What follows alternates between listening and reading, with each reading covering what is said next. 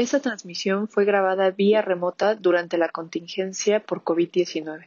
Le pedimos a nuestro auditorio su comprensión por cualquier falla que pueda presentarse en el audio o en la continuidad de este episodio. Por favor, quédense en casa. Laika Notebooks. No todos los círculos son redondos. Planta Libre, el único podcast de arquitectura amigable para los y los no arquitectos, con arroba María Neón, Edmundo Terán y Úrsula Schuhoff. Un podcast de portavoz.tv.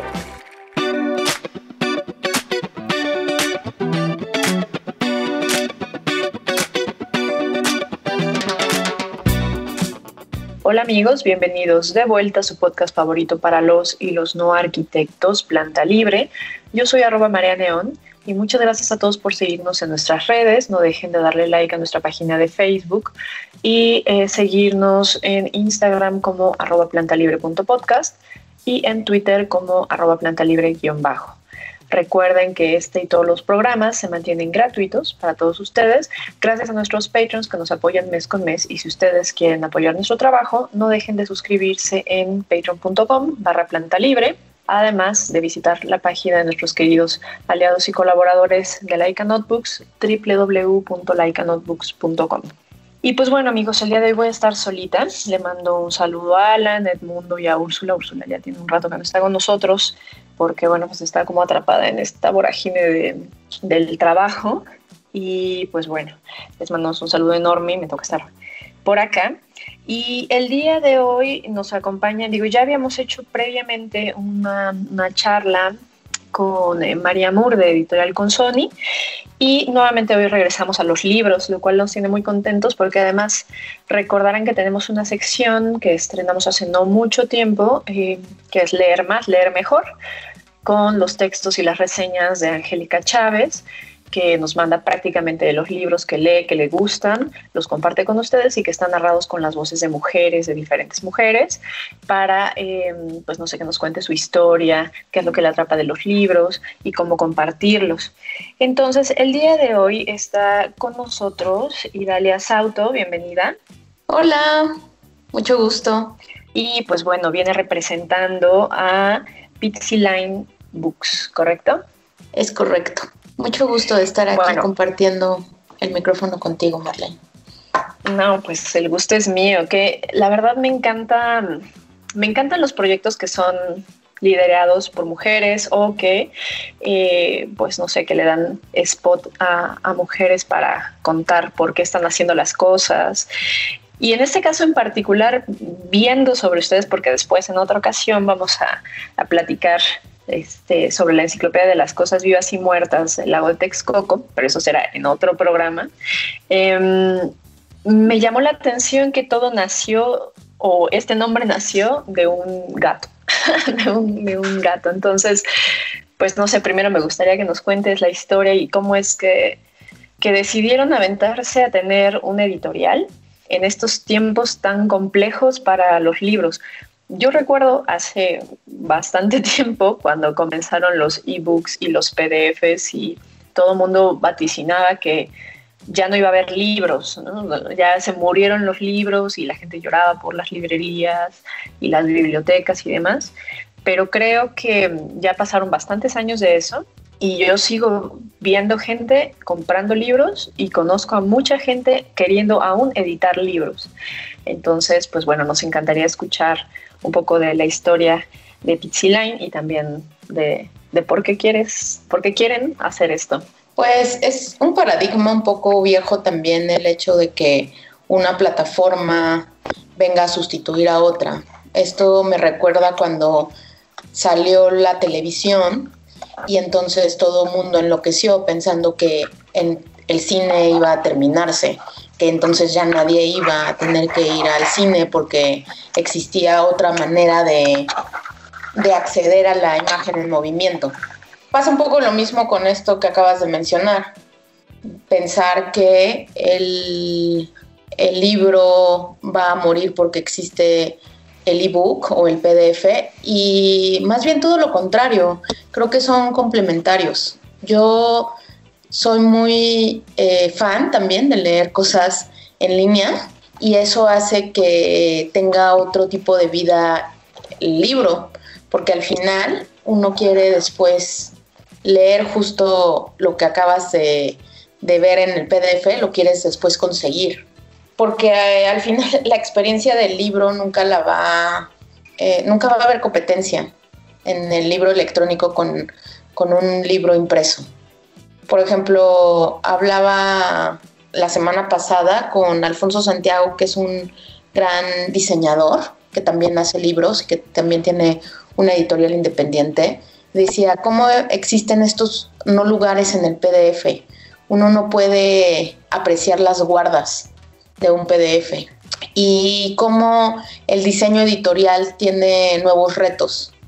En el sentido de que si uno pone, por ejemplo, eh, un canto de color pero que viene adentro, en, los pliegues del, cuadernillo.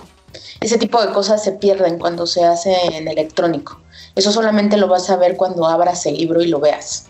Entonces, por un lado, por el gusto de hacer libros, eh, te podría decir que esa es como la respuesta. ¿Por qué, por qué, qué Books existe? Por el gusto de, de que existan libros uno nunca sabe cuál es la vida que tiene el libro. O sea, tú haces un libro, editas un libro y va a estar en el mundo más de 100 o 200 años. No, sabemos cuánta vida puede tener ese, ese libro. Es, pues no lo sé. ¿No? O sea, más allá de que alguien llegue y luego lo queme, que es bastante improbable, pero bueno, existe la posibilidad. Eh, tener libros es algo muy antiguo, es una cultura muy, muy vieja. Yo soy muy, muy fan del libro impreso. No por ello también te puedo decir que soy muy fan de, del, ebook y que tengo mi Kindle y que, y que es algo que también utilizo mucho, sobre todo cuando viajo, pero también cuando no puedo conseguir ciertos libros. Entonces, también estoy muy abierta a, que los libros, incluso de Pixel Book, se puedan compartir a través de, PDFs. Eso no, para mí no es un, un problema. Fíjate que esto que decías de alternar los, las herramientas o los dispositivos, ¿no? Desde cuando viajo uso mucho mi, Kindle y eso también es cierto, ¿no? Hay veces que, eh, no sé, no puedes llevarte tres libros en la maleta, pero puedes llevarte o tu celular o tu iPad o tu Kindle o como sea, ¿no? Y, también me llama mucho la atención de la posibilidad que tienen en este caso los, los ebooks o los PDFs. No creo que no con los PDFs, pero con los ebooks sí, que cuando lees en otro idioma, que a veces como que tratas de hacer el ejercicio para tener vocabulario o lo que sea, es muy útil porque seleccionas y puedes tener como una traducción o, o si no el diccionario para tener como el contexto. Sin embargo, también es muy cierto que, hay como estas pequeñas sutilezas en el diseño editorial tal cual, que incluso vas identificando entre cada una de las, de las, editoriales, ¿no? Tienen como un lenguaje gráfico, tienen colores, que son los que utilizan, o sea, anagrama no es igual que acantilado, no es igual que alfaguara, utilizan cierto tipo de papel, utilizan ciertos tipos de tinta y otra cosa que para muchos es eh, pues bella, ¿no? Es cómo van envejeciendo los libros, porque bien decías que van a estar en circulación pues un montón de años. Todavía hoy en día podemos eh, ver libros de hace más de 100 años que están ahí resguardados y también depende mucho de cómo están hechos, el tiempo que pueden durar. Y, y es, eh, es, interesante el olor, cómo se van, cómo se van amarillando algunas hojas, eh, cómo incluso denotan el tiempo en el que fueron publicados, porque el diseño de la portada es distinto. Entonces, eh, pues me gustaría, por ejemplo, que nos contaras de esto, ¿no? De, del trabajo también de editar las portadas, porque a veces sucede que por ejemplo, la editorial Satori, que, es, que me gusta mucho y que tiene unos años que estoy frecuentando diferentes títulos, me gustan mucho las portadas que, tienen, ¿no?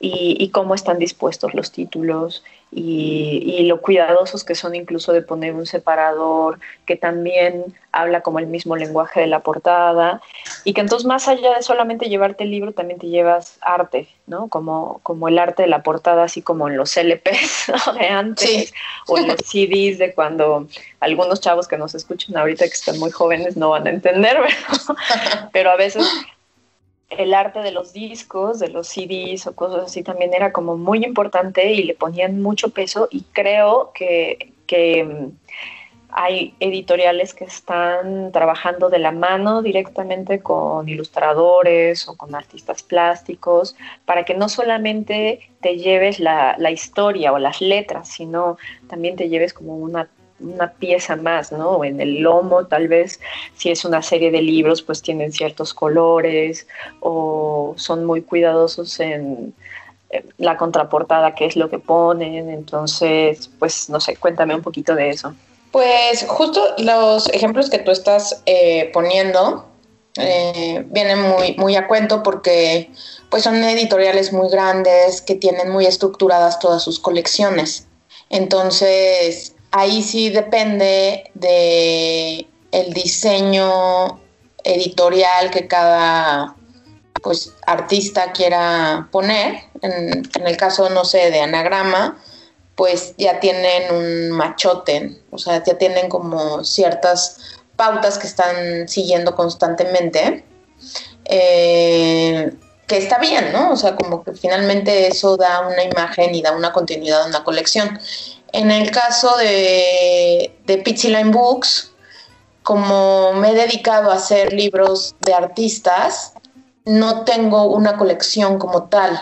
Justo lo que intento hacer es irme a los límites de las colecciones, aquellos libros que no encajan, que no pueden ser una novela o que no pueden ser una crónica nada más, o que, eh, o que son ambas cosas. Por ejemplo, está Hansa Platz, que es una crónica, pero también es un ensayo urbanístico sobre cómo está constituida la ciudad de Berlín en la posguerra, que hizo un artista plástico que se llama Isaac Torres.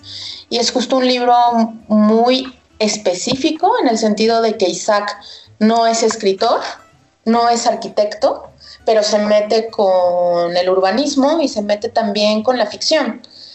Entonces, ese libro sería inclasificable, o sea, Anagrama eh, haría cortocircuito porque no sabrían dónde ponerlo. Y justo pasa exactamente lo mismo con la enciclopedia de las cosas vivas y muertas que escribió Adriana Salazar, que también es otra artista que agarra esta investigación que la utilizó para tener el doctorado en artes y diseño aquí en, en la UNAM y empieza a investigar y a través de los vestigios que va encontrando, comienza a configurar una nueva, otra historia de la Ciudad de México. Entonces también si empiezas a leer la enciclopedia te vas a dar cuenta de que y tiene narraciones en primera persona, tiene narraciones en tercera, a veces eh, parece un ensayo, a veces hay una voz poética y eso lo hace otra vez un libro inclasificable. Entonces, no es que yo me lo haya propuesto. De hecho, la idea de que naciera Line Books era hacer libros diferentes, explorar nuevos soportes. Como tú sabrás, el medio editorial es muy caro, mandar imprimir es, es bastante caro. Y cuando fundé la editorial estaba trabajando con Manuel Bueno, que es diseñador, pero que además tenía una pequeñísima imprenta risográfica y nació con la idea de explorar y de hacer experimentos en, la impresora que él tenía. Y justo empezar a ver qué, qué posibilidades había de imprimir libros a bajo costo. Entonces, para tener un bajo costo había que explorar nuevos formatos. Así es como surge ¿no? la, la idea de la editorial. Más adelante empieza a crecer, empiezo a meter a concursos, empiezo a, aplicar a becas y, la idea de, mandar imprimir a, imprentas offset muy grandes comienza a ser una realidad. Eh, pero en principio jamás pensé, ay, voy a abrir una editorial que tenga una colección de tal, que tenga, no, o sea, como que todos los, los libros que han ido eh, naciendo en Pizzy Line Books tienen una historia peculiar. Y de alguna manera, pues sí, sigue siendo como una, una forma de, de hacer libros transgénero, en el sentido de que ninguno podría tener un género específico. Sí, porque además, bueno, quisiera también que nos, que le cuentes, porque mm, como te decía al inicio del programa, eh, pues hay muchas personas que nos escuchan que pues ni son arquitectos, ni están muy familiarizados con el mundo editorial, y creo que nadie nunca tampoco se atreve a preguntar las cosas que pueden ser como obvias. Y en este caso sería, ¿cuál es el trabajo de una editora? Eh, si nos escucha una jovencita que quiere, que le gusta mucho leer y dice, bueno, pero es que no sé muy bien de qué, podría yo, cómo podría ganarme la vida leyendo, o, o quisiera tener una editorial, pero no sé cómo funciona. Entonces, qué es exactamente lo que hace una editora. Y después cómo trabajan en Line Books. Eso estaría padre.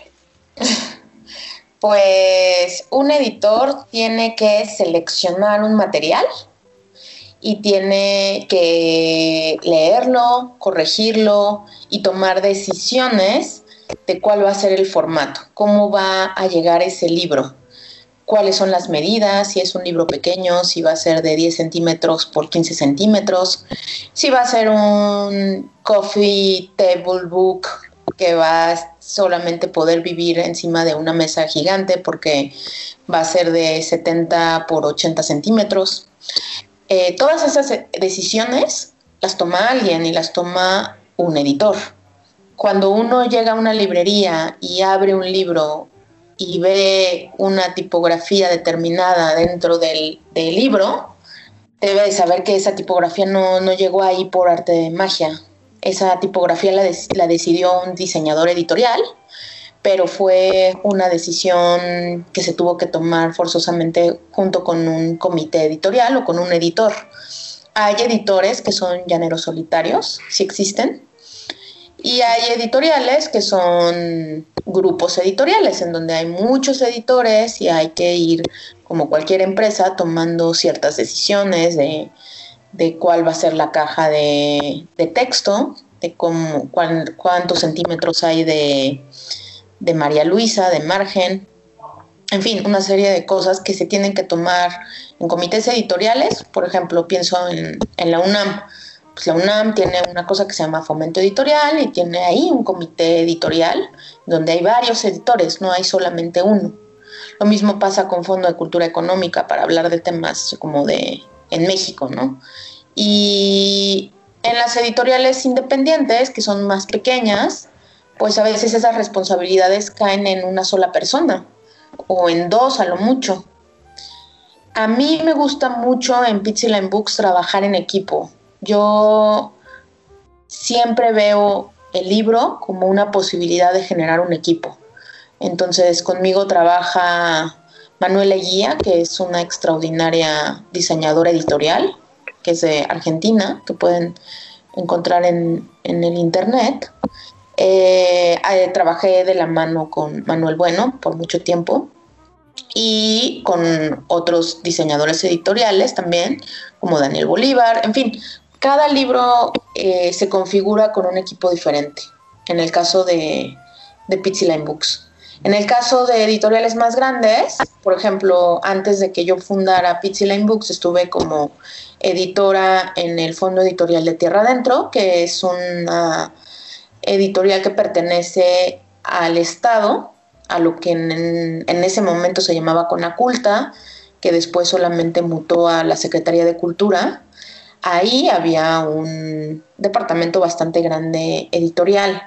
Entonces los libros que salían pues ya tenían una configuración determinada y había varios editores. Yo estaba solamente a cargo de, un pedazo de ese, pues de Tierra Adentro, que son, eran libros que que se publicaban de jóvenes escritores menores de 35 años del interior de la República Mexicana, con la idea como de, de que no fueran solamente los chilangos los que estuvieran publicando. Entonces, bueno, cada, cada mundo editorial tiene sus propias reglas, unos más institucionales, otros mucho más de tipo Montessori. Me gusta decirlo como de tipo Montessori en el sentido de que uno va poniendo sus propias reglas del juego. Okay. Y en Line justo pasa eso, como que cada uno de los libros que van llegando van encontrando sus equipos diferentes. Por ejemplo, cuando yo conocí a Adriana Salazar, que la conocí en la exposición que hizo justo de los objetos que encontró en el terreno de la de Texcoco, ella ya estaba proyectando hacer el libro de la enciclopedia pero no encontraba una casa editorial. Cuando yo vi el manuscrito me pareció maravilloso. Le dije que, pues que yo lo publicaba con Line Books. Y ahí ella me dijo, oye, fíjate que tengo una amiga que se llama Novara, que ella me hizo por primera vez el diseño de los textos. Y dije, ah, pues que se sume al proyecto. Y al final Novara fue la diseñadora editorial de ese libro. Entonces, así van como cayendo las cosas, no, es, no hay una regla. Ok, entonces básicamente usted, tú estás abierta como no solamente a ser interdisciplinario, sino que al equipo se sumen más y más personas, ¿no? Sí, claro, y que cada, no sé, o sea, ahorita me dices, oye, dale, fíjate que yo, este, tengo planeado sacar un libro eh, de, de planta libre, con ciertas reseñas que han aparecido en el internet, tal, no sé qué, y conozco tal diseñador, ah, pues órale, pues hablemoslo. O sea, así pueden surgir los proyectos. No hay, o sea, no, digamos que yo no tengo una burocracia de por medio como lo puede tener la Secretaría de Cultura, como lo podría tener la UNAM. Sí, que tienen como un protocolo, ¿no? Exacto, precisamente esa es justo la diferencia. Cuando uno empieza a decir este editorial independiente, pues, ¿de qué son independientes? Pues así la respuesta rápida sería de la burocracia. No hay como, como un montón de escalones para llegar al editor o para proponer un proyecto. Ahora, voy un poquito como a los detalles. Tú me dices si quieres ahondar en una anécdota o algo así, con toda confianza. Digo, yo tengo un ejemplar de la enciclopedia de cosas vivas y muertas, que como les decía a los escuchas, después vamos a platicar este, sobre ello en otro episodio, pero algo que me gustó muchísimo, porque a veces em, sucede que piensas en una editorial independiente y no piensas que va a ser un libro de buena calidad. ¿A qué me refiero con eso? Más allá de la selección, que a veces la selección, o sea, es como, ahora sí que es como, el, como la oscilación del gusto, ¿no? Un libro puede ser bueno para uno, puede ser malo para otro, puede ser interesante para uno, puede ser interesante para otra. Pero en este caso como de lechura, ¿no? Porque ya como el, el asunto técnico de la impresión, como bien dices, ¿no? O sea, es caro, digo yo, simplemente nosotros recordamos que imprimir nuestra tesis era como un dineral y solamente son nueve tomos, o seis tomos lo que llegas a, imprimir. Pero tengo aquí el libro y, y, me llamó mucho la atención el cuidado que tienen, no solamente en la selección del papel, sino en los detalles, que, bueno, la edición que yo tengo es de pasta rígida y que te podría asegurar, y ya nos contarás también de esto, que, no sé, por ejemplo, he visto calidad de este tipo como en Scholastic, ¿no? Que es este editorial que, por ejemplo, distribuye los libros de Harry Potter en inglés, que es una editorial inglesa. Entonces, es como notable la cantidad de trabajo y de amor y de detalle que le han puesto a los libros, porque también viendo el, catálogo que tienen disponible en internet, que lo pueden ver en, en pizzilinebooks.com, también en primera, pues son como que cada libro tiene su personalidad, ¿no?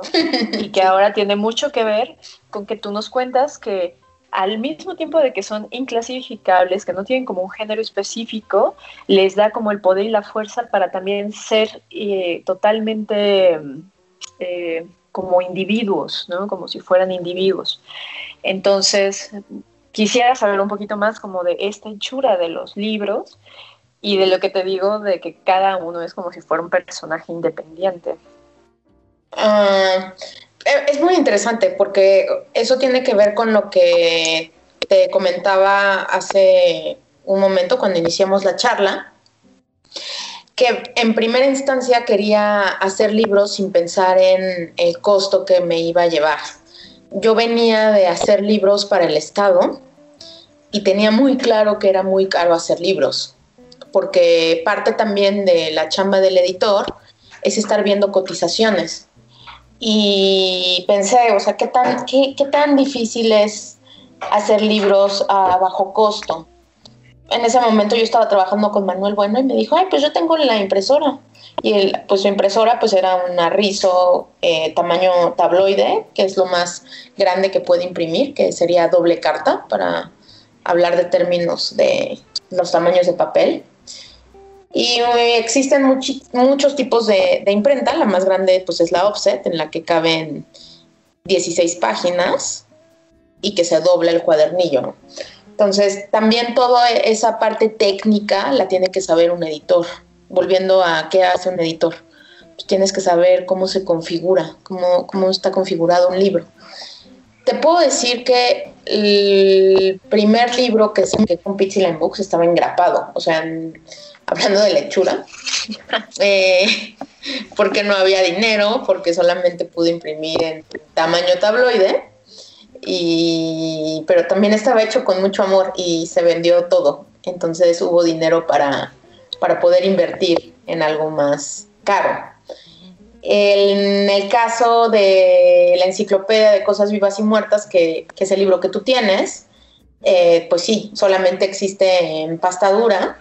Está muy bonito porque metí a concursar el libro a la Fundación de Arte Contemporáneo Jumex sin tener nada. Uno mete el PDF, uno mete la, idea y el sueño. Y quedó seleccionado. Y justo lo que yo le dije a Adriana fue, para mí lo más importante es que el libro se vea muy lindo y muy hermoso. Y nos podría salir muy barato imprimirlo y tenerlo en pasta blanda pero si hay que poner parte de mis honorarios de la beca para que eso se vaya a pasta dura, yo lo pongo. O sea, a mí me encanta eh, la posibilidad de hacer libros bonitos como el de la enciclopedia. Y pues al final eso hicimos, o sea, invertimos mucho en, en que se viera bien el libro y que tuviera la pasta dura y que el canto, si tú ves el, hilo con el que está cosido es negro, ese tipo de decisiones se tienen que tomar. O sea, la, imprenta te dice, oye, ¿y qué, le pongo? Hilo blanco, amarillo, rojo, el de la enciclopedia es negro. No sé, todas esas decisiones son una maravilla. Vale, dímelo. Sí, que, justamente mm, es un libro muy elegante, ¿no? Eh, la portada es gris, para, para quienes no lo pueden ver. Em, sucede que la mitad está el libro escrito en español, pero también está en inglés, entonces ustedes lo pueden voltear como en el lado corto y, ahí empieza como en inglés. Eh, y justo el hilo es negro, pero también el lomo lo es, y el mismo gris que tiene la portada es el de la tipografía del lomo, y tiene como estos pequeños detalles, ¿no? Porque cuando lo abres está este papel que, que tiene un patrón muy delicado y sutil, ¿no? Que, me recuerda a algunos papeles japoneses que luego comprábamos en la escuela cuando tenías una entrega como bien importante y querías hacer un detalle y que eran carísimos, ¿no? Porque a veces eh, el papel, eh, em, el papel también es un arte, que es algo que, que me gustaría compartirles a los que escuchas el papel desde hace muchos años en China, en Japón, en otros países es, cosa seria. Entonces, eh, de igual forma, la escritura, la tipografía, la letra, vamos, hay gente que ha hecho este, doctorados en tipografía, ¿no? Y que se meten a las escuelas de arte más reconocidas. Eh, del mundo solamente para perfeccionar el diseño de la, tipografía, de la tipografía. Perdón. Entonces, em, sí, en efecto, digo, tampoco quisiera como que nuestros amigos nos escuchen y digan como, ay, no, si un libro viene engrapado entonces ya es malo, pues no, más bien quiero hacer como una no, especial. Que, que hay de libros, o sea, hay otro libro que también hice que se llama Amazonas, una quimera poderosa, que también imprimimos en esta pequeña imprenta. Y el libro es el recorrido que hizo Evan Schultz, el primer descubridor de las plantas alucinógenas en el Amazonas profunda, por allá de los años 40, y que fue el que llevó estas plantas de las cuales después se pudo sacar la sustancia para generar el LSD, por ejemplo, ¿no? Entonces el libro es una bitácora del viaje de Evan Schultz y más allá de que sea un libro justo como el de la enciclopedia, que es un libro gordo, es un pequeño libretito, como si fuera un, eh, como, sí, como si fuera solamente una parte de un archivo. Y viene en un sobre. Ese libro ni siquiera viene engrapado. O sea, el libro viene empastado, o sea, este sí está cocido, pero son escasas ocho hojas carta. Y lo que sí es que trae la impresión de todas las plantas alucinógenas y viene acompañado de un mapa en donde viene toda la ruta, que ese, ese sí es un mapa de un metro por 80 desplegable y todo viene dentro de un sobre color amarillo manila. Manila, ajá. Entonces es justo como si fuera un expediente que tú te encuentras. Y sí, como un folletito. Ajá, es casi un folleto. De hecho, yo tuve muchos problemas para, para tramitar el ISBN de ese libro porque el indautor me dijo, oye, o sea, un libro de ocho páginas no es un libro. esto no entra en la categoría de libro que puedas registrar. Luego también ese es otro tema, porque es importante registrar los libros. Muchas editoriales independientes no los registran, porque el registro te da también la posibilidad de aplicar a becas de edición que existen, no solamente en México, existen becas de edición en Colombia, en Nueva York, y para eso uno tiene que estar registrado, tiene que estar dado de alta como editor en el Indautor, que aquí en México está en la calle de Puebla, y en la colonia Roma. Y a veces siento que, que hay mucha desidia en el gremio, como decir, ay, no, qué horror, como nosotros somos muy anarquistas. Pues sí, pero digo, si uno quiere que realmente la editorial crezca, que uno pueda llegar a, pedir ciertos recursos para, para, seguir imprimiendo y para tener justo libros de, de pasta dura o, libros este, que puedan tener la traducción, que uno puede invertir, por ejemplo, en una traducción, pues sí es importante. No, no lo he hecho como en, saco roto y mencionarlo, ¿eh? porque lo he escuchado mucho como en el gremio que pues como tú comprenderás, el gremio de las editoriales independientes es bastante chiquito, entonces así que todos nos conocemos. No, y bueno, es dejar, bueno, quizás piensas también que les gustaría llegar a otros lados, ¿no? Que alguien que nos escuche, nos escucha gente en Colombia, en Venezuela, en Canadá, también en Europa, y dices, bueno, ¿por qué no que estos libros crucen fronteras y que lleguen a más manos y creo que eso también facilita los procesos. Yo me he visto eh, como muchos, me imagino, y bien lo decías, a veces conseguir un libro es difícil y por desgracia pues simplemente no los mandan aquí a México o la única forma es en electrónico y por Amazon, entonces... Eh, sí está padre como mantener esa autonomía y la disrupción contra el sistema, pero pues a veces si quieres que llegar un poco más lejos vas a tener que tomar unas medidas diferentes, queramos o no. Y justamente ahora que hablabas del libro de, de, Amazonas, una quimera poderosa, a mí me gustó mucho como el, el mapa, porque ese incluso hasta lo puedes enmarcar y tenerlo en tu casa, porque está hecho como mucho cuidado, ¿no? O sea, también Em, el diseño no solamente de las portadas y del formato de los libros, también hay ilustraciones que son de muy buena calidad. Por ejemplo, que no son ilustraciones, pero, pero también vi algunas fotografías de, del libro de México Sexy, mm, que también me pareció como, como interesante, ¿no? Eh, la cotidianidad de la ciudad, del, retratar la ciudad desde, desde la bicicleta y luego como estos roles que juegan. Los roles antagónicos como de una obra de teatro. A veces yo creo que la Ciudad de México es como si estuviéramos viviendo eternamente en una obra de teatro donde hay actores, donde hay enemigos eternas, ¿no? rivales. Y en este caso casi siempre la disputa es por el espacio público, que ya lo hemos platicado en otros programas. Entonces es curioso cómo cada quien, depende de cómo se mueven las ciudades, cómo la vive y cómo la percibe. Y luego hay veces que esas miradas se, se encuentran y hay otras que que, que pueden dejar como un testigo. Y en este caso, pues México Sexy es un testigo de eso, ¿no? De, impresiones de la ciudad. Sí, justo fíjate que qué bueno que lo mencionas porque estoy trabajando un segundo tomo de México Sexy, porque el mismo fotógrafo ha estado haciendo mucha fotografía de, del tiempo que estamos viviendo, de la pandemia. Y y de pronto le dije, oye, está, está padre, está muy padre como que sea de foto, pero deberías escribir algo más. O sea, como que tú también soy muy, y eso, volviendo al tema de qué hace un editor, un editor también empuja a los otros a que escriban o hagan el contenido y que se atrevan a hacerlo. Eh, porque muchas personas luego tienen grandes ideas y no lo llevan a cabo. No sé, estoy pensando, por ejemplo, que tengo un amigo que quiere sacar un, un libro sobre todas las partes que de una serie norteamericana que se llama Seinfeld, donde mencionan libros.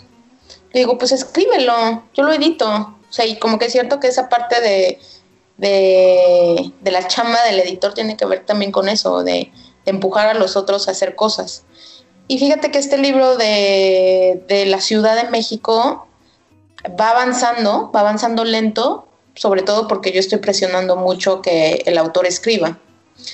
Luego, otro tema que, mencionaste, que me parece importante eh, traerlo de nuevo, es la posibilidad de, traducir esos textos, de que vengan en inglés o, por ejemplo, ahora acaba de salir eh, Plickwinkle Momento Futuro, que es una coedición con el Goethe Institut y es un libro que viene en, en inglés y en alemán y se conecta mucho con, la historia de la, de la, propia editorial. Yo estaba eh, teniendo una temporada corta de, tres meses en Berlín cuando decidí que quería hacer un, una editorial independiente porque fui a una de las ferias del libro en como por no me acuerdo la zona esta en donde está el, el Ángel, que es muy parecido al Ángel en Independencia que nosotros tenemos.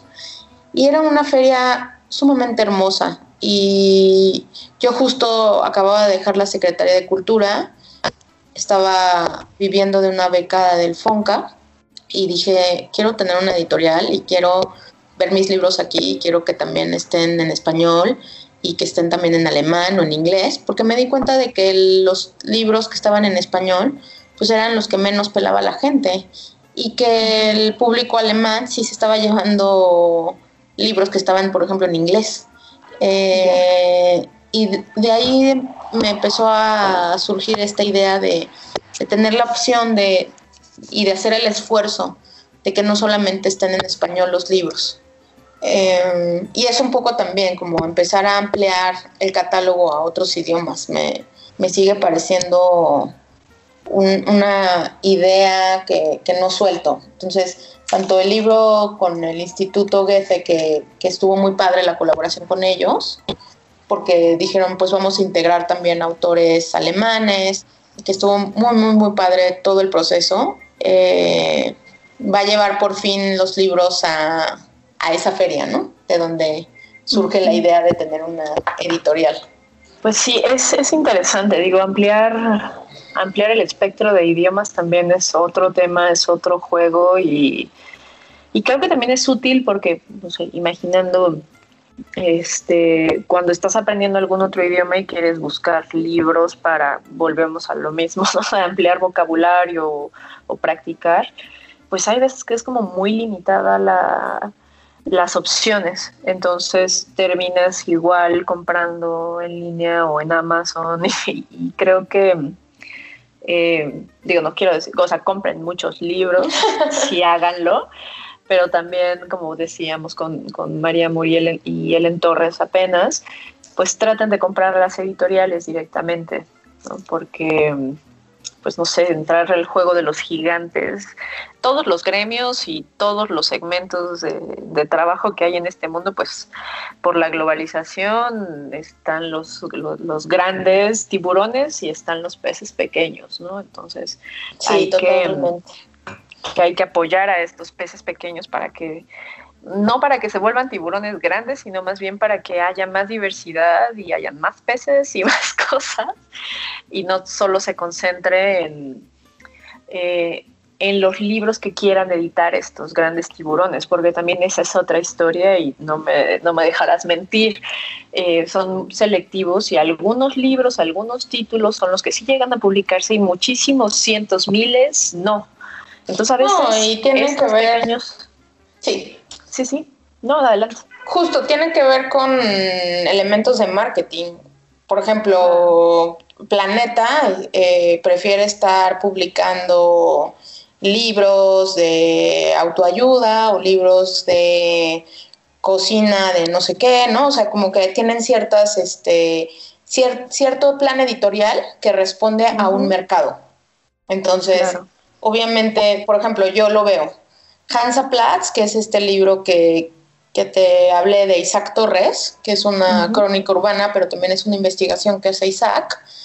Este, pues para mí es un epic fail, o sea, no es un libro que, no es el libro más vendido de la pizza para nada. A nadie le importa. Pero a mí me gusta. A mí me gustó apostar por ese libro. No me importa, es más, o sea, el siguiente libro que, que va a hacer este Isaac es más o menos por la misma línea, solamente que se va a llamar Tlatelolco. Y de todas formas lo voy a editar, porque no, no es que yo esté respondiendo al mercado, yo estoy respondiendo justo a, intereses que tienen que ver con el plano artístico. Y eso es lo que pasa con editoriales gigantescas como Random House, que no es como que uno llegue y diga, ah, yo tengo esta idea, me vale tu idea. Lo que me interesa es el lead y es el, lo que el marketing planner me vaya a decir.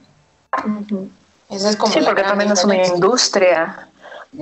sí, los libros son cultura, pero también son una industria. Y entonces de pronto vas a cualquier librería comercial y pues no sé, ves como un montón de libros de lo mismo, con pues portadas ahí que no sé, o sea, no quiero demeritar ni mucho menos, pero pues que da lo mismo si los ves en un Sambors en el Walmart o en Gandhi, ¿no? O sea, es, son como las mismas temáticas o te encuentras el que con esto. Entonces, eh, sí, pues definitivamente eh, tenemos que hacer un esfuerzo que es eh, que lo hemos dicho y que tampoco quiero que suene como bien hippie neo no sé qué pero tenemos un poder como consumidores y es el poder de la última palabra y de la elección y de informarnos. Entonces parte de eso también es eh, que estés aquí hoy no para conocer otros puntos de vista informarnos saber más y elegir mejor.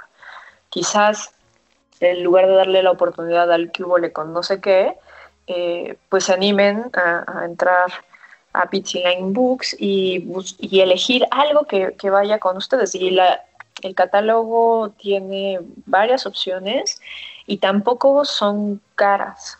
¿no? O sea, hablábamos de la enciclopedia. La enciclopedia es un libro muy bien hecho, eh, de muy buena calidad, pasta rígida y no, no cuesta más de 400 pesos. Digo, yo sé que en muchos casos y para muchas personas eso puede ser también mucho dinero, pero eh, he visto libros eh, de muy mala calidad, no solamente del texto, sino de, la hechura, en mucho más de eso. pero que como obedecen a este marketing, pues inflan el costo y la gente los compra solo porque pues están en la bandeja de novedades, ¿no? Claro, no, y es un todo eh, tiene que ver también con la distribución. Ya ni siquiera es como que ellos quieran eh, inflarlo. Llegan aquí, te lo digo porque, por ejemplo, a mí me gusta mucho la editorial Lavada, que está en España. Llegan libros que cuestan 700 pesos, porque solamente 400 pesos son de la distribución que pone Colofón, que es una distribuidora. Muy importante que trae, no nada más trae llavada, trae libros, no sé, trae libros álbum que en España cuestan 200 pesos y que acá llegan y te cuestan 500 pesos. Eh, también la otra opción digo, ahorita no, no se puede porque está la pandemia y todo, es acudir más a las ferias de libros independientes que se hacen. Ahí también el punto de venta es mucho más barato. Y también es padre encontrarte con tus propios, con los lectores de la editorial. O sea, hace dos años, como en el 2018, eh, estuve en la FIL Guadalajara fui con una amiga que también tiene una editorial independiente que se llama Abril Castillo y nos echamos el tiro como de rentar el stand y llevar otras editoriales, etcétera. Pues había gente que llegaba y te decía, ¿cuánto cuesta este libro? No sé, la enciclopedia. No, pues 330. Traigo 250. Va. ¿Sabes? O sea, también se vale. O sea, no, no es inamovible. Cuando el trato es así de directo en este tipo de ferias, es, bastante posible. Sí, que sabes que no te están regateando, sino que pues realmente es lo que me queda o si me lo quiero llevar, pero pues no me alcanza y también pasa. Sí. Este, digo, sabemos que, que, por ejemplo, el Fondo de Cultura pues hace un esfuerzo importante, más en los últimos años, de traer más libros a un precio más accesible para que todos puedan leer. Que la finalidad es entre más gente lea, mejor para todos, para ellos mismos empezando, y, para todas las personas que trabajan de esto, eh, pues no solamente es la edición, sino los, los autores, eh, los diseñadores y también los traductores, y hay gente que distribuye, y el de la imprenta, y así, ¿no? O sea, es como todo, ¿no? Es un círculo, es un ecosistema orgánico y vivo que, en el que todos se ven beneficiados de alguna forma. Sí, o, sea, es imposible, por ejemplo, competir contra, contra el Fondo de Cultura Económica, pues porque tiene un fideicomiso y porque muchos de esos libros también están saliendo otra vez en nuestros impuestos, o como con Secretaría de Cultura, que sacan libros de 60 pesos, que está bien, que también la idea justo de, de pagar tantos impuestos es que se utilicen, pero volvemos a lo mismo, entran como en estos convenios, a veces luego bastante turbios, ¿no? Eh, en fin, mm, eh, es complejo el mundo editorial una vez que uno ya está dentro. Me gustaría decir que todo es miel sobre hojuelas, pero no, cada libro tiene su propia historia al final.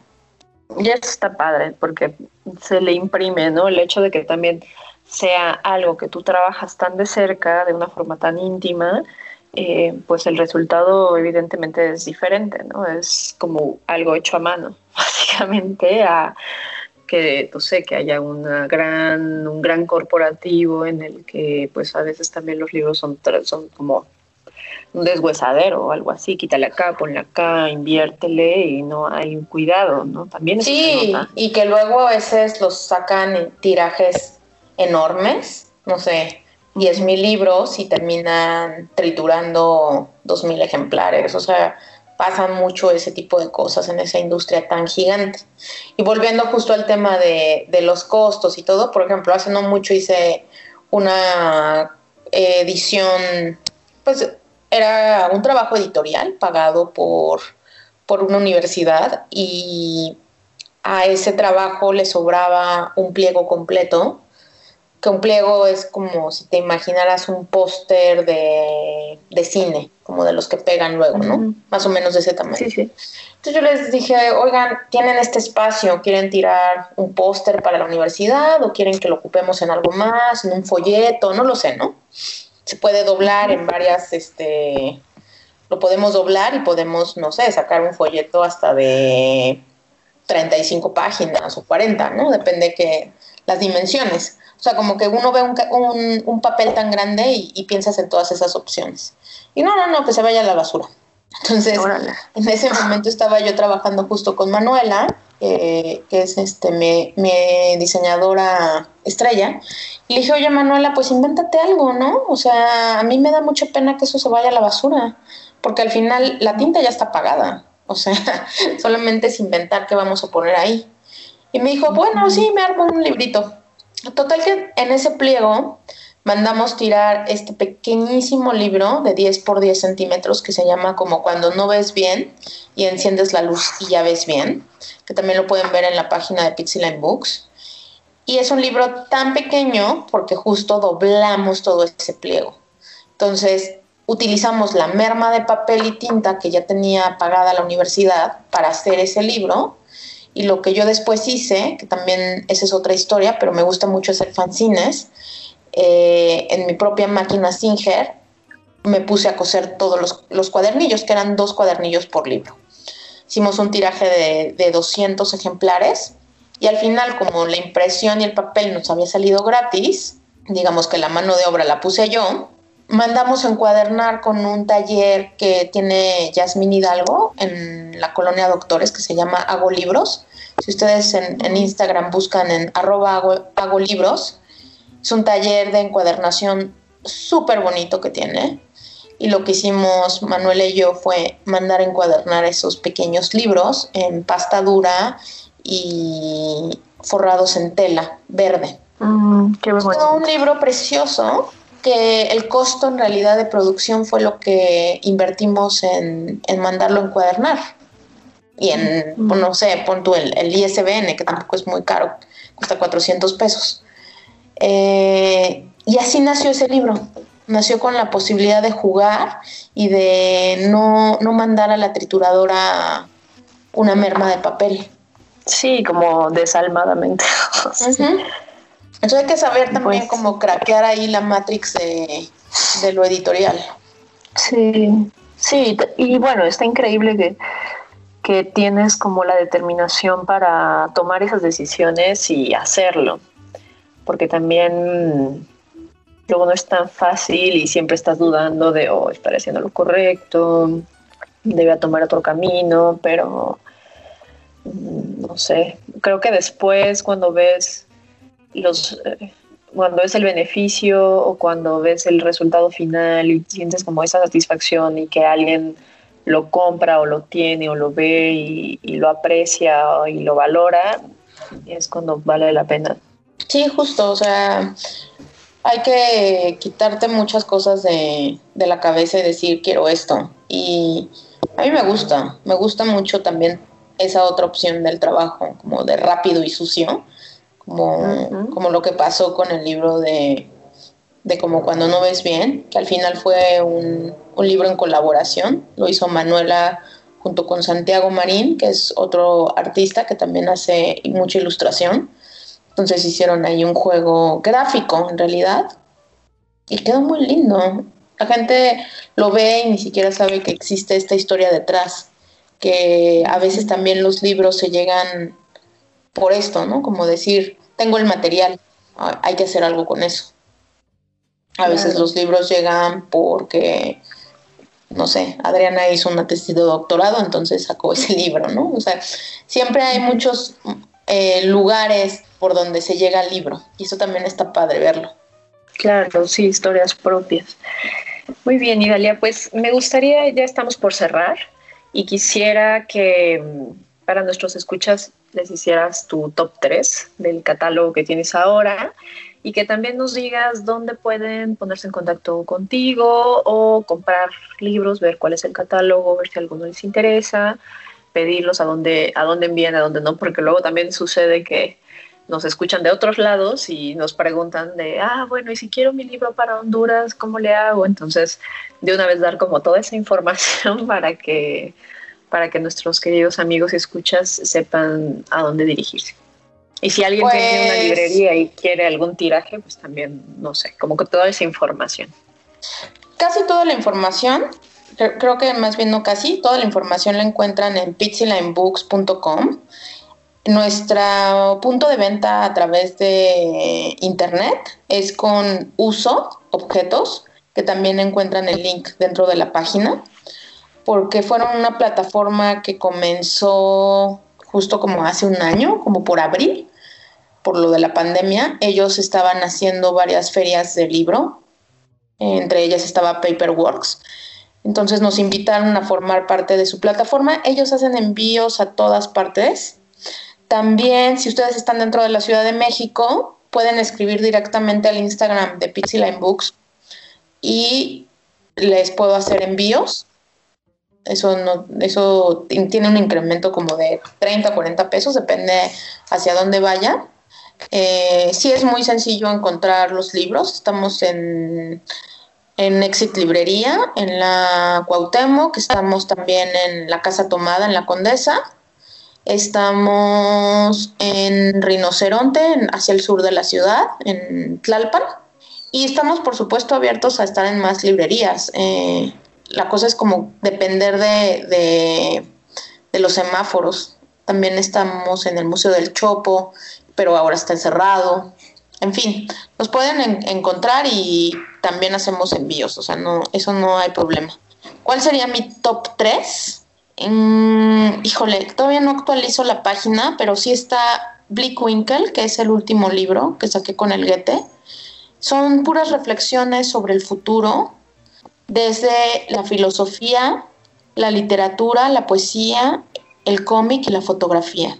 Eh, fue una iniciativa del Instituto Goethe, pero me dejaron tomar el timón de, de toda la edición y es un libro espléndido, me encanta. Ahorita estaría como en mi top 3. Por supuesto, la enciclopedia de las cosas vivas y muertas es un libro extraordinario en el sentido de que Adriana es una gran, gran, gran escritora y recoge la vida y la historia de la Ciudad de México desde sus residuos, desde aquello que está todo erosionado por el tiempo y es, es muy lindo, es muy, muy grato leerla. Y en el número 3 estaría también un libro que está por salir, pero todavía no sale, se llama El arte de ser gato es un manual de cuidados para todos aquellos que tienen un gato y que no saben a veces cómo cuidarlos. Viene cuando, cuando es una emergencia, cuando hay comportamientos raros, cuáles son las enfermedades más comunes de los gatos. Y bueno, porque además Pitsy Line Books es cat lover forever. Pero si no fuera el arte de ser gato, te podría decir que sería Amazonas. Me encanta el libro del Amazonas. Sí, se ve todo lindo. Muy bien, pues muchísimas gracias por, por, aceptar la invitación. América Sánchez, que fue el puente conector de, esta charla, y por el libro y por todo. Entonces, eh, pues aquí tienen un espacio abierto por si necesitan algo en algún futuro. Planta Libre su casa. Y pues ojalá vengan muchos libros más y haya mucho más de qué platicar muchísimas gracias, muchas, muchas gracias por la invitación.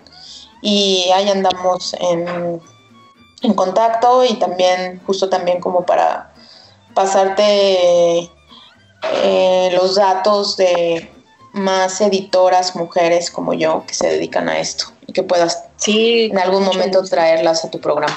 Claro que sí, no, nosotros encantados y y como decía, te contaba, ¿no? O sea, me, me fascina, me fascinan los proyectos liderados por mujeres porque siempre tienen como otro enfoque. No es que odie a nadie, y mucho menos, pero es sumamente importante eh, visibilizarlo y que haya muchas niñas que te escuchen ahora y que sepan que también pueden ser editoras, ¿no? Y también pueden ser futbolistas y también pueden ser, eh, no sé, políticas, etcétera. Entonces, estas historias son importantísimas de contar.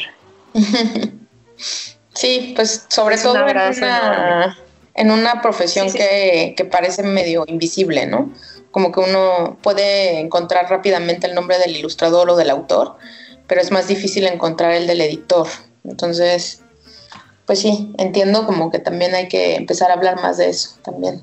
Súper, Idalia. Pues bueno, un abrazo muy grande, muchas gracias. Muchas gracias. Y nos escuchamos pronto. Súper. Súper. Un abrazo. Gracias a todos amigos por escucharnos y hasta la próxima. Bye.